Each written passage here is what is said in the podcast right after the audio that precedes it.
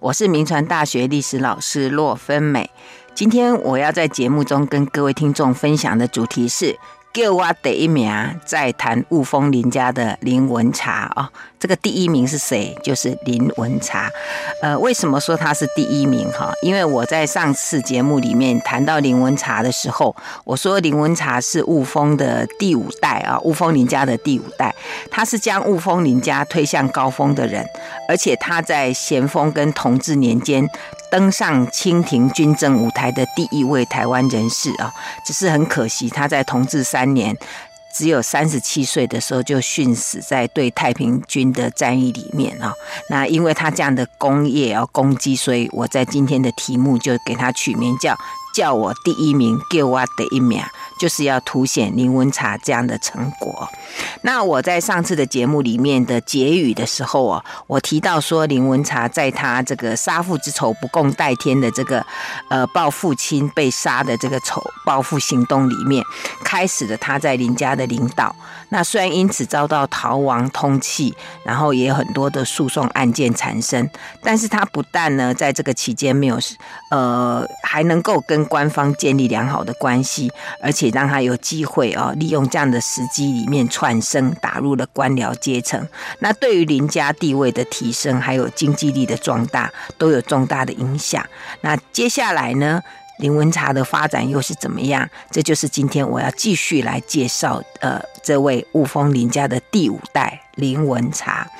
我们常说哦，时势造英雄啊。那在咸丰年间哦，是清朝廷内忧外患交织的时代。在内部有这个太平天国的呃这个祸患啊，那在外部有英法联军的骚扰，但是我们知道乱世哦，其实是地方领袖一展长才、崭露头角的很好的机会，像有名的曾国藩呐。左宗棠这些人都是在这种时代里面因缘际会而创造了他们自己人生的一种高点哦。那林文茶也是赶上这样的一个时代列车，而得以留名青史。那林文茶当时主要的发展机会啊，按照这个黄富三教授的研究，是在咸丰九年（一八五九年）一直到同治二年（一八六三年）这四年里面，他带带着这个台湾的乡勇远赴大陆，参加了太平天国之役。那这期间虽然只有四年多，但是因为他战果辉煌，那清朝廷还有民间哦，对林文茶还有。对他所率领的台勇都评价相当高，那也因为他表现非常的优越哦，所以他就迅速的这个升迁，才短短四年多，从一个本来只是分发到福建去补用的游击，就升为参将、副将、总兵，还有这个提督啊啊，所以这个林文茶就有一个地方初级的军官，变成为清朝帝国的将领啊。那各位听众应该还记得，我上次谈林文茶的时候，我谈到说他因为要报父亲被杀的仇恨嘛，变成戴罪之身。那后来因为呃有了这个戴罪立功的机会，才得以窜升。那当时为什么可以戴罪立功哦？主要是他遇到他人生的三个贵人，那一个叫曾玉明哦，当当时是担任台湾的这个北路呃协副。呃，副将啊，第二位叫少连克，是台湾的总兵啊，他是曾玉明的上司。那第三位是台湾知府孔昭慈啊。那因为遇到这三个贵人之后啊，他不但获判无罪，而且他还被以游击任命，分发福建。那从此开启了他的官运啊。那其实除了这个贵人的因素之外，还有就是我们刚刚提到的时势造英雄嘛，因为。清朝廷本来其实是禁止或者限制台湾人入伍啊，但是在咸丰末年呢，由于这个台湾大局还算安定，可是太大陆的这个太平军的声势非常的大，所以清朝廷迫于需要，就调一些就是来台湾调台湾的这些所谓的台勇，来内附内渡到大陆去协助平乱啊，这可以算是清朝廷对台湾军政的一大转变。可是话说回来啊，那林文茶这一次赴大陆发展的机会是怎么得来的呢？啊？按照这个黄富山教授的研究哦，呃，在大陆福建地区哦，从咸丰七年（一八五七年）之后啊，就被太平军占领，那情势非常的动荡。那在在这个咸丰八年哦，因为当时的统兵。大员叫赵应川哦，他呃因为跟太平军作战阵亡，那整个这个地区的情况就非常的危急，所以当时的这个闽浙总督叫王义德啊，还有福建的巡抚叫庆端，他们就请求说朝廷可不可以派援军呃到福建来呃援助他们，那清朝廷就招募了台勇啊到大陆去啊。那当时负责招募台勇的，就是我之前谈过的这个林文茶的贵人，就台湾总兵少年科啊。那林文茶就受到这个少年科的推荐，那就呃由林文茶就招募了四百多人。前往啊，那这就是我们之前谈到咸丰八年，那林文茶以游击身份到福建的这一段过程啊。那当时因为这个少年科这样的一个推荐嘛啊，所以王义德在咸丰九年就正月啊，就奉命呃这个以游击来任用林文茶，所以林文茶就到了福建啊。那林文茶在大陆这个初试牛刀之后啊，果然就不辜负了推荐他的这个少年科的期望，旗开得胜啊，而且多次立下战功，所以在咸丰十年就获准升参将啊，而且还获得很多的这个赏赐啊。那当时这个林文茶因为感念这个清朝廷的恩宠，他还捐票钱五万串啊，那因为他捐钱嘛啊，又赏了又加赏了这个副将的头衔啊。那等到咸丰十一年（一八六一年）呢，因为整个浙江太平军的声势又又呃非常的这个呃兴旺哦，那清朝廷就赶快再从各地派军队去到。浙江去，那也许是因为这个林文茶他手下的兵勇表现非常的优异，所以清朝廷又陆续派人来台湾募勇，然后赴大陆作战。但是就在台湾这一批义勇到大陆去的时候呢，呃，在同治元年一八六二年的三月，台湾本地却爆发了一个大的乱世，叫戴潮春事件。那整个乱世就迅速的蔓延啊。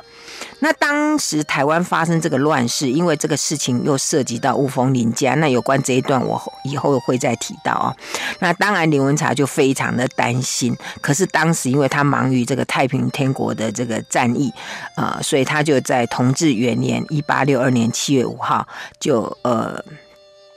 当时因为他在这一个时期哦，清朝廷又把他由候补副将升为四川镇总兵，所以他不能离职嘛，哈，他就不能离开，所以他就请他弟弟林文敏。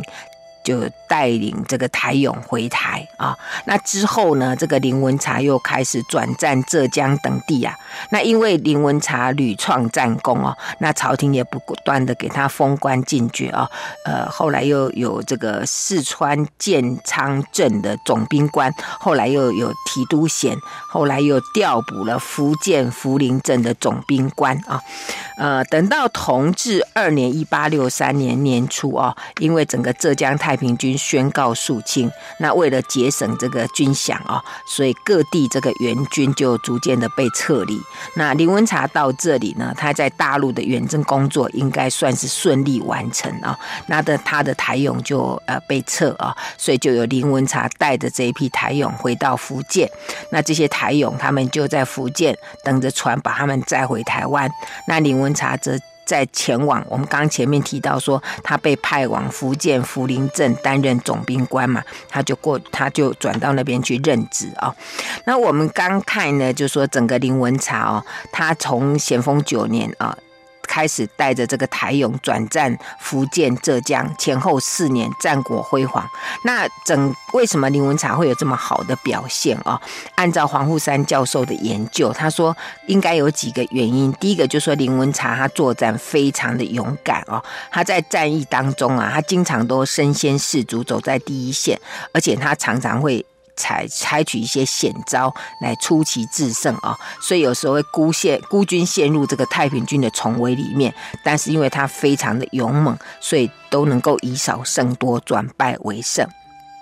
第二个原因呢，就是林文茶非常的呃善谋略啊，所以他被称为叫防，呃，人家称他叫防剿有方嘛，哦，因为他经常出计策，而且他最会用这个埋伏之计来诱敌啊，这是他的第二个原因。那第三个呢，林文茶的战绩非常的优越啊，我们之前有谈过，说林文茶从小他就勤练武术，而且他很会用用用这个枪炮，听说他的枪炮非常的就。是每发必中了哈，呃，作战的时候他能够用他的这个战术哦来制服对方对方。那在林文茶的家传里面就指出说，当时清朝的军队还有太平军都用的都是刀斧，可是台勇都是用火绳枪，而且射法非常的精准啊。那更神奇的是说，当时林文茶所率领的这个台勇哦，他们会用脚趾去扣那个扳机啊，而且呢，这个每次扣出来的这个就。是打打出来的弹都弹无虚发啊！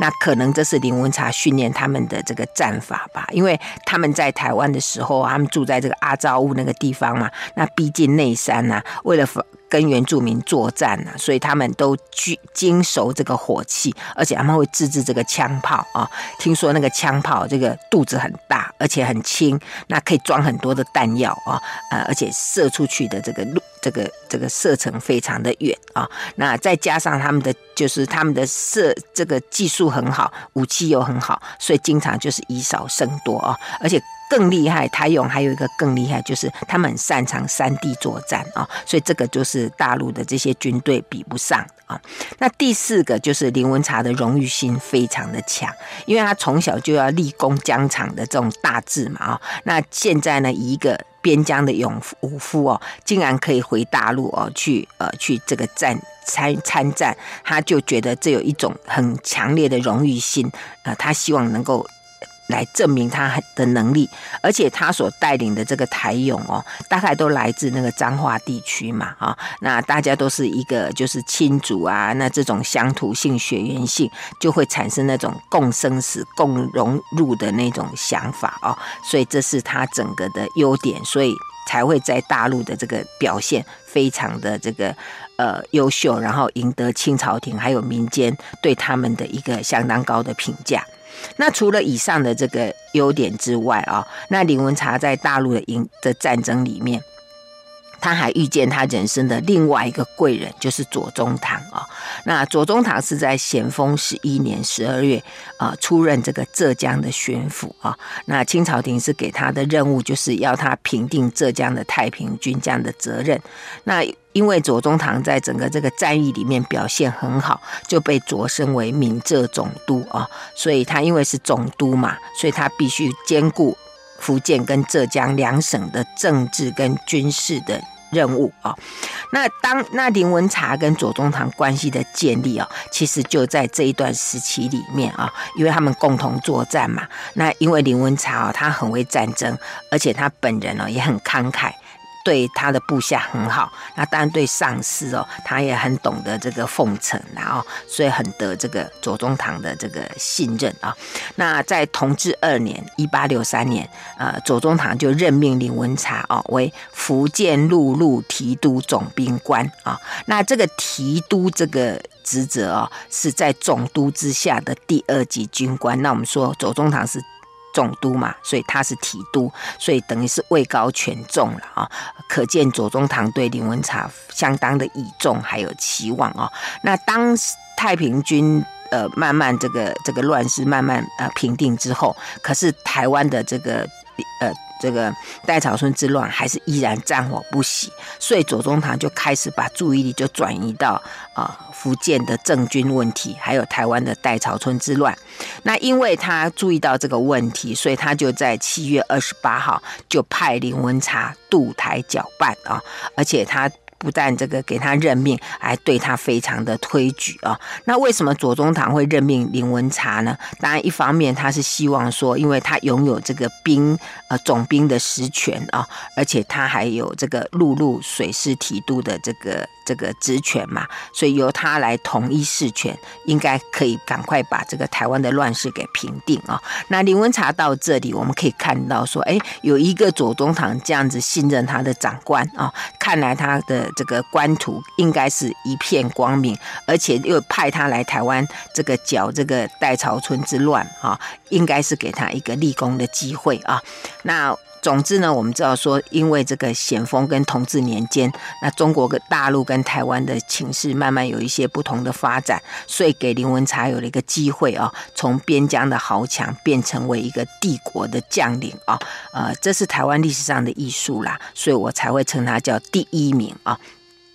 但是就在这个第一名的林文茶正意气风发哦，他准备要带兵回来台湾平乱嘛啊，可是没想到你知道吗？这个他回台的这一个战役哦，竟然是成为他一生事业从高峰走下坡的分水岭，这恐怕是林文茶始料所未及的啊！怎么会这样呢？我们先谈到这里，休息一下，广告过后再回到 News 九八九八讲堂。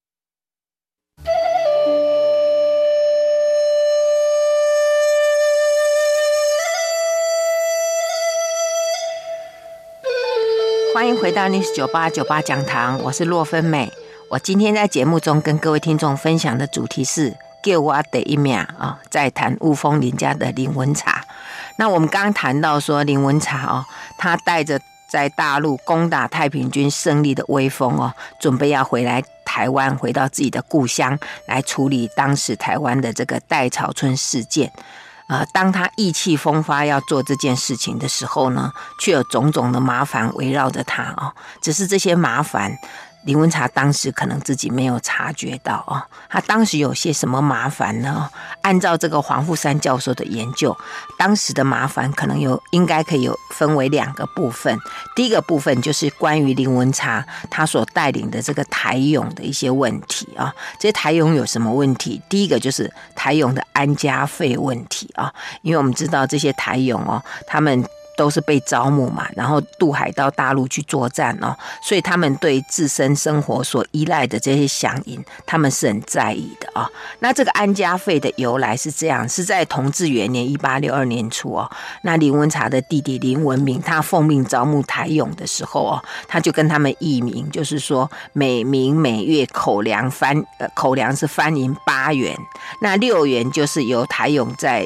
呃军队里面去领用。可是两元要留在台湾给他们的家属来用，那由台湾府按月来发给家属啊。那当我们知道这是他们省吃俭用呃所留下来的嘛啊。那但但是呢，这个台湾府呢，却因为他说呃就是说呃经济拮据啊，就一直都没有发啊。呃后来又改到彰化县去发放，可彰化县也从来都没有发放啊。可能是因为戴潮村事件是在彰化啦，整个彰化城也沦陷，后来也发。拿不出来啊，所以因为这样的事情，所以让这些台勇他们非常的不安定啊，他们觉得说，呃，这个。这个政府骗了他们啊，所以他们就经常发生这个闹营的事件啊，而且因为这个事件呢，就后来成为这个林文茶跟林文明两个兄弟，呃，他们不断的去跟政府协商的一些一些问的一些议题啊，可是官府之间都互踢皮球，像这个林文茶，他曾经在同治元年一八六二年的时候啊，还叫他的弟呃，在一八六二年的五月啊，叫派他的弟弟林文明率领五十。十名的这个台勇啊，去交涉啊，那当时呃负责交涉对象就是布政使那个丁曰健啊，跟他交涉。那当然呃，因为林文明的这个脾气也很冲嘛，可能因此有得罪啊，这也是造成后来林文茶的一个很大的麻烦啊。那第二个呃。麻呃，原因就是说，代潮村事件发生之后，影响林家兄弟跟台勇的士气啊。因为这个代潮村事件的发生哦，是在整个中部嘛。那我们刚刚讲是说，那些台勇大概都是中部的子弟兵，所以故乡发生这些战乱，其实他们的这个军心蛮受影响啊。尤其这个代潮村事件哦，又跟林家有关啊。因为而且这个代潮村事件不仅整个台湾动乱，而且还。威胁到林家的生命跟财产的安全。听说这个林文茶的祖坟呢，还有他父亲的坟墓啊，呃，都被挖掘出来哦，就他的的这个骨骸都被挖掘出来，还被烧掉，可见这个戴潮春这些呃人跟林家的仇恨可能蛮深的。所以你可以想见哦，林文茶兄弟听到这个变乱之后哦，他们其实呃心理上非常的寝食难安哦，而且这个传统的孝道观念更使他们不得不采取行动。呃，所以因为刚刚讲到的这个就是这些故乡的安危，还有这个安家营的问题哦。所以当时林家兄弟就决定说：“哎，因为我们刚刚讲说林文茶不好直接回来嘛，因为他有有职务在身，就有他弟弟林文明就请假带了台勇回来。那林文明回来台湾之后啊，虽然也断断续续参加一些搅乱啊搅乱搅这个带乱的一些活动。”的一些工作哦，但是因为军饷跟安家营的问题哦，他常常跟福建方面有一些争执啦，所以整个平乱的工作反而变得很复杂，而且还变成了好像是林家跟福建当局讨价还价的筹码啊，这是第二个事情。那第三个事情就是这些台勇后来呢，呃，被解散，然后造成一些秩序上的问题啊。因为我们前面提到说，浙江的战局平定之后啊，那当时清朝廷为了节省这个一些军饷，就把这些各地来的援军逐渐撤离，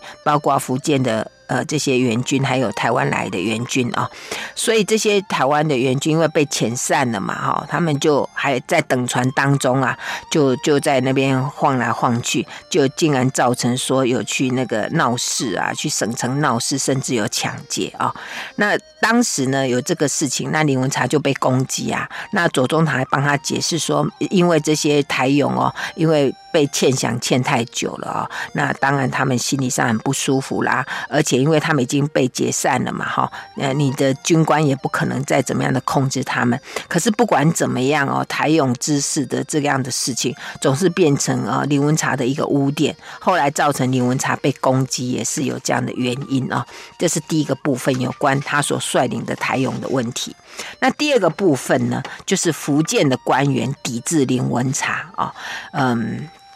我们刚提到说，左宗棠推荐林文茶出任这个平台的将领。但是福建当局对林文茶升任提督，还有由他带兵来平台这件事情哦，非常的有意见。可是因为左宗棠的官位实在太高了，他们也没办法，所以他们就用各种方式来抵制。哎，很奇怪啊，林文茶他是台湾府啊，照理讲他应该跟福建当局关系很好、很密切才对啊，怎么会造成这个福建官员这么抵制他呢？哈，怎么会这样子？呃，按照黄富山教授的研究，他。说可能有几个原因，第一个原因就是说，福建官员对台地用台人本来就很忌讳啊，因为我们知道在清代任官的制度里面，各省。地方官都有一种回避本籍的规定哈，虽然对武官好像比较不严格，但是后来因为林文茶这个案子，就很多那个限制籍贯的事情就陆陆续续的被提出来哈。呃，其实早在那个道光二十八年啊，到这个咸丰四年那个时候，有一位任职台湾道的这个江苏人徐宗干，他当时就有提出说，呃，因为他在台湾啊，他发现说。因为驻台的这个班兵啊，呃，常常发生械斗、包堵跟包抄。因为驻台的班兵通常都是一些泉州籍、漳州籍的人嘛，所以他们来台湾基本上都是同乡人，所以经常会有这些流弊出现。所以他就建议说，都守以上不要用闽人，都守以下不要用漳泉人啊。那依照这个原则，所以徐宗干后来担任这个福建巡抚，他就。不愿意这个林文茶以台人的身份来出任平台将领这样的事情。那另外一个很反对就是台地用台人的人是安徽人丁曰健啊。那我们刚刚有提到丁曰健，就是他们在。呃，就是要求这个，呃，这个呃安家营的时候，林文明曾经跟他争吵过的这一个人，就是丁曰健啊。那丁曰健他是道光乙未科的举人，他曾经在呃在道光二十三年，一八四三年就到福建来啊。那跟那个徐宗干的关系非常的好。那他曾经在台湾担任过那个凤山县令、嘉义县令。鹿港同志，还有淡水厅的同志啊。那等到同治元年（一八六二年），徐宗干担任福建巡抚的时候，这个丁曰健就成呃，他就带负责这个呃粮储等的事情啊，而且还升任布政使。后来他以积劳成疾。请辞，然后卸任。那这个丁曰健哦，他曾经发表过一个叫做《平台六策》啊，又叫做《平台要言》啊这一本这个文章。那里面他就对平定代草村之乱哦，呃，有很多的一些意见。那后来也造成一些影响力。那他在这个书里面哦。他就指出，他说台勇不可靠哦。他说很多台勇回台哦，都变成贼呀哦，都在抢官府的钱这样子。而且他说林文茶的弟弟林文明。回台之后啊，竟然他的军队都不能用哈，所以他认为应该从大陆再派一些呃军队过来啊，所以这是当时福建官员对台地用台人的一些忌讳啊。那第二个原因就是我们刚刚提到的这个人叫做丁曰健啊，他曰是。呃，有人把它念成丁日健了，其实他是那个子曰的那个曰啦哈，所以他只其实叫丁曰健啊。他跟林文茶之间有很大的一些恩怨啊，其实后来丁曰健是变成他的死对头哦。那。为什么他跟他到底有多大的仇恨呢？其实他们两个的关系是这样：早在那个咸丰四年呢，小刀会侵犯基隆之役的时候，那时候丁曰健是担任淡水厅同知。那我们知道，那个林文茶那时候只是一个戴罪立功的一个首勇而已。那丁曰健就说他曾经保举过林文茶，所以是有恩于林文茶。可是到咸丰十一年哦，他们在大陆福建剿太平军的荆州之役的时候，两个人可能为了争功吧，或者粮饷问题，然后就造成很大的冲突。那那时候林文茶的，因为他官阶比较低嘛，他就跟他争哦，这可能就犯了这个官场的大忌啊啊！另外还有一种可能，就是说，因为这个林文茶的家境比较好，所以他经常就在捐钱啊，而且捐钱的数目都很大，所以他在升官的途上就占了优势，压倒了这个丁曰健，造成丁曰健有记恨之心啊，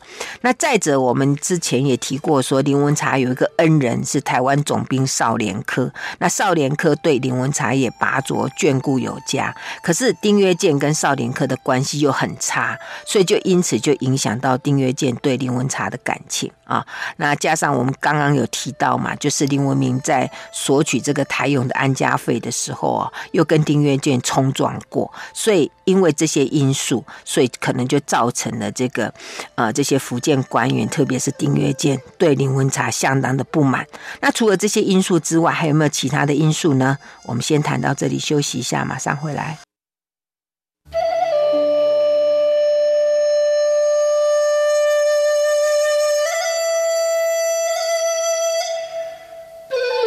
欢迎回到 News 九八九八讲堂，我是洛芬美。我今天在节目中跟各位听众分享的主题是“给我的一秒”，在谈雾峰林家的林文茶啊。我们刚提到说，这个第一名的林文茶哦，他正是意气风发，即将衣锦荣归啊，要开要带着他的台勇回来台湾呢，参与这个平定代草村之乱。可是这时候呢，却是他人生一连串不顺遂的开始。那这些麻烦呢，除了他所带领的台勇，呃，比如说安家费问题啦、秩序的问题啦。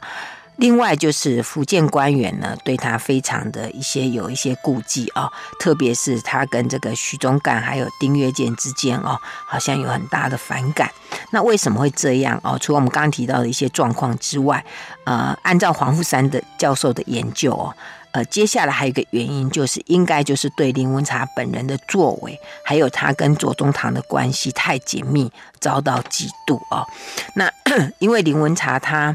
呃，不满可能在于，就是说他本来是只是一个边疆的勇勇手哦，那因为这个逢到战乱嘛哦，那结果就军功彪炳啊，才短短四年就升迁的非常的快啊。我们刚提到说他有一个六品军功，然后游击参将、副将、总兵，甚至到提督哦，比起同时期的文官武将，他升迁真是。速度太惊人了，这难免就遭人家侧目嘛。那可能这个林文茶他也不太了解这个官场的收敛之道，锋芒太露，所以招致强烈的反感。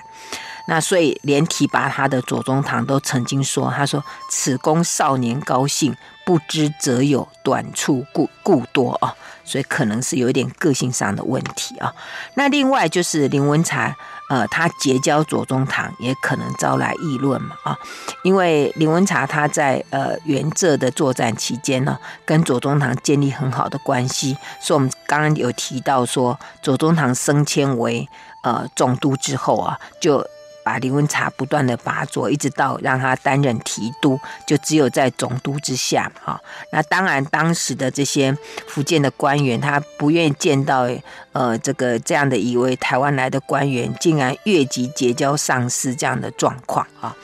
那另外呢，其实当时这些福建的官员对左宗棠也像也有一些不满呐。那呃，黄富三教授是说，可能他的不满有一些是来自于林文茶吧，因为他们。实在是太看不惯，看太呃看不惯林文茶了哈。那当然还有一个原因就是说，左宗棠对于这个福建这方面。呃，有太多的意见啊，而且呃会去干涉人家的措施，就招来反感。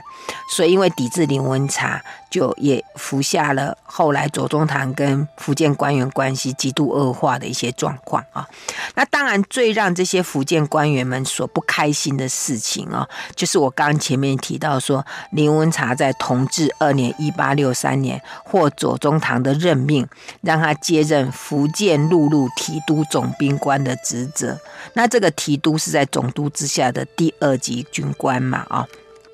这当然是让人家很不舒服啊！哈，那再来呢，就是林呃左宗棠呢，在七月二十八日还派这个林文茶渡台搅拌戴潮春这个事件，而且对戴潮春啊，对这个林文茶。相当的推举啊！那这一次的任命，因为涉及到这个派系之间的利害关系嘛，因为我刚提到说，在同治二年（一八六三年）的时候，太平军已经已经进近尾声了哈，所以呃，但是台湾还是这个战火不断呐，所以谁能够来平台哦，就是到台湾来平定这个乱世，变成一个能够立功的机会嘛，所以大家都在抢抢要。呃，想要来争这个功哦，那在福建方面有两派人士就在摩拳擦掌，一派就是以担任这个闽浙总督的左宗棠为首啊，那另外一派就是担任福建巡抚的徐宗干为首啊，那这两派的人谁都不想让谁捷足先登，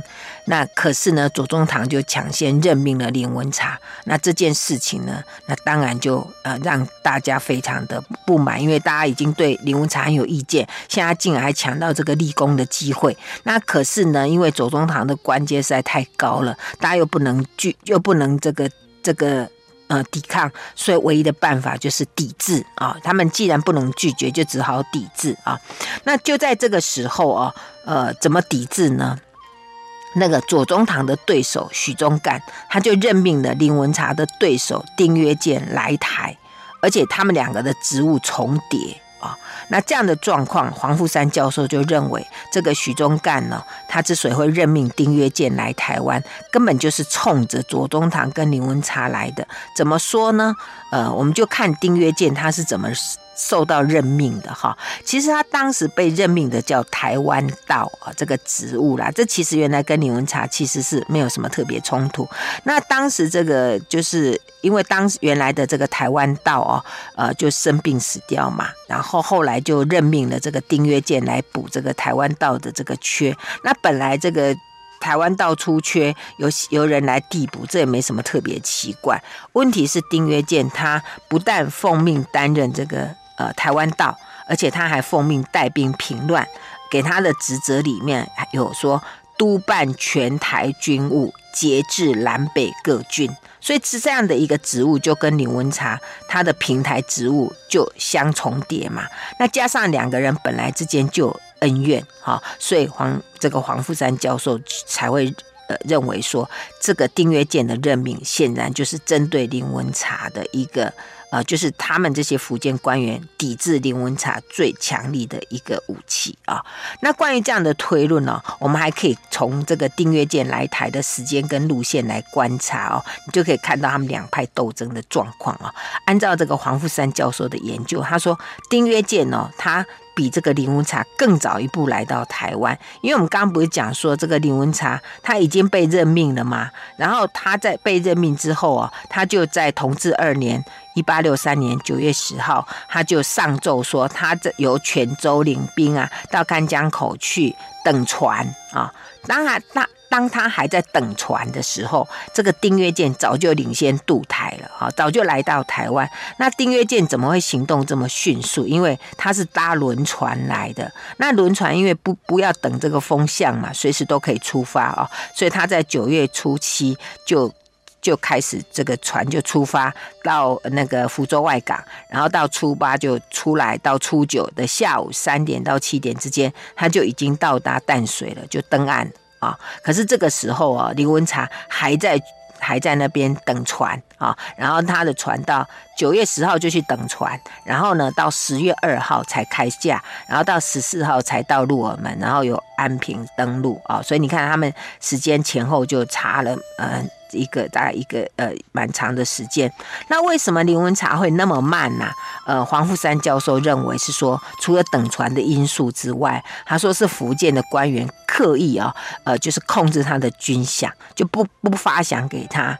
可是呢，因为林文茶他没有军饷，因为军饷问题没有解决，他根本就没有办法带着这些军队回来台湾嘛，哦，就所以这是造成这个林文茶比丁曰健更慢的原因。那第二第二个原因就是说。说呃，丁丁曰见他来台湾的路线呢，他是从淡水进来啊，从北到南，而且还抢到了这个呃，就是首战，就是攻下彰化城的这一个首功啊。那其实我们刚刚讲说，这个丁曰健来台被任命啊，最主要的职务是台湾道啊。那台湾道就在府城，在台南呐、啊，所以如果他是要来接台湾道，他按理应该是从厦门渡台到安平。然后到府城接任台湾道这个职务就好了，而且这个职务其实是文官呐，所以如果他一旦接任这个职务，他根本就不需要去过度干涉这个平乱的事情，那也没有机会带兵出战，啊。但是丁曰健就不要这样做，他就选择从北部淡水登陆，啊。那为什么他绕这么这么这么这么绕道来来走，哈？当然。最主要是因为他之前曾经担任过淡水同知嘛，所以他在整个北部的地缘还有人员关系很好。那当时的整个戴潮村之乱的战乱地区是在中南部，那戴那个丁曰健选择从北往南攻哦，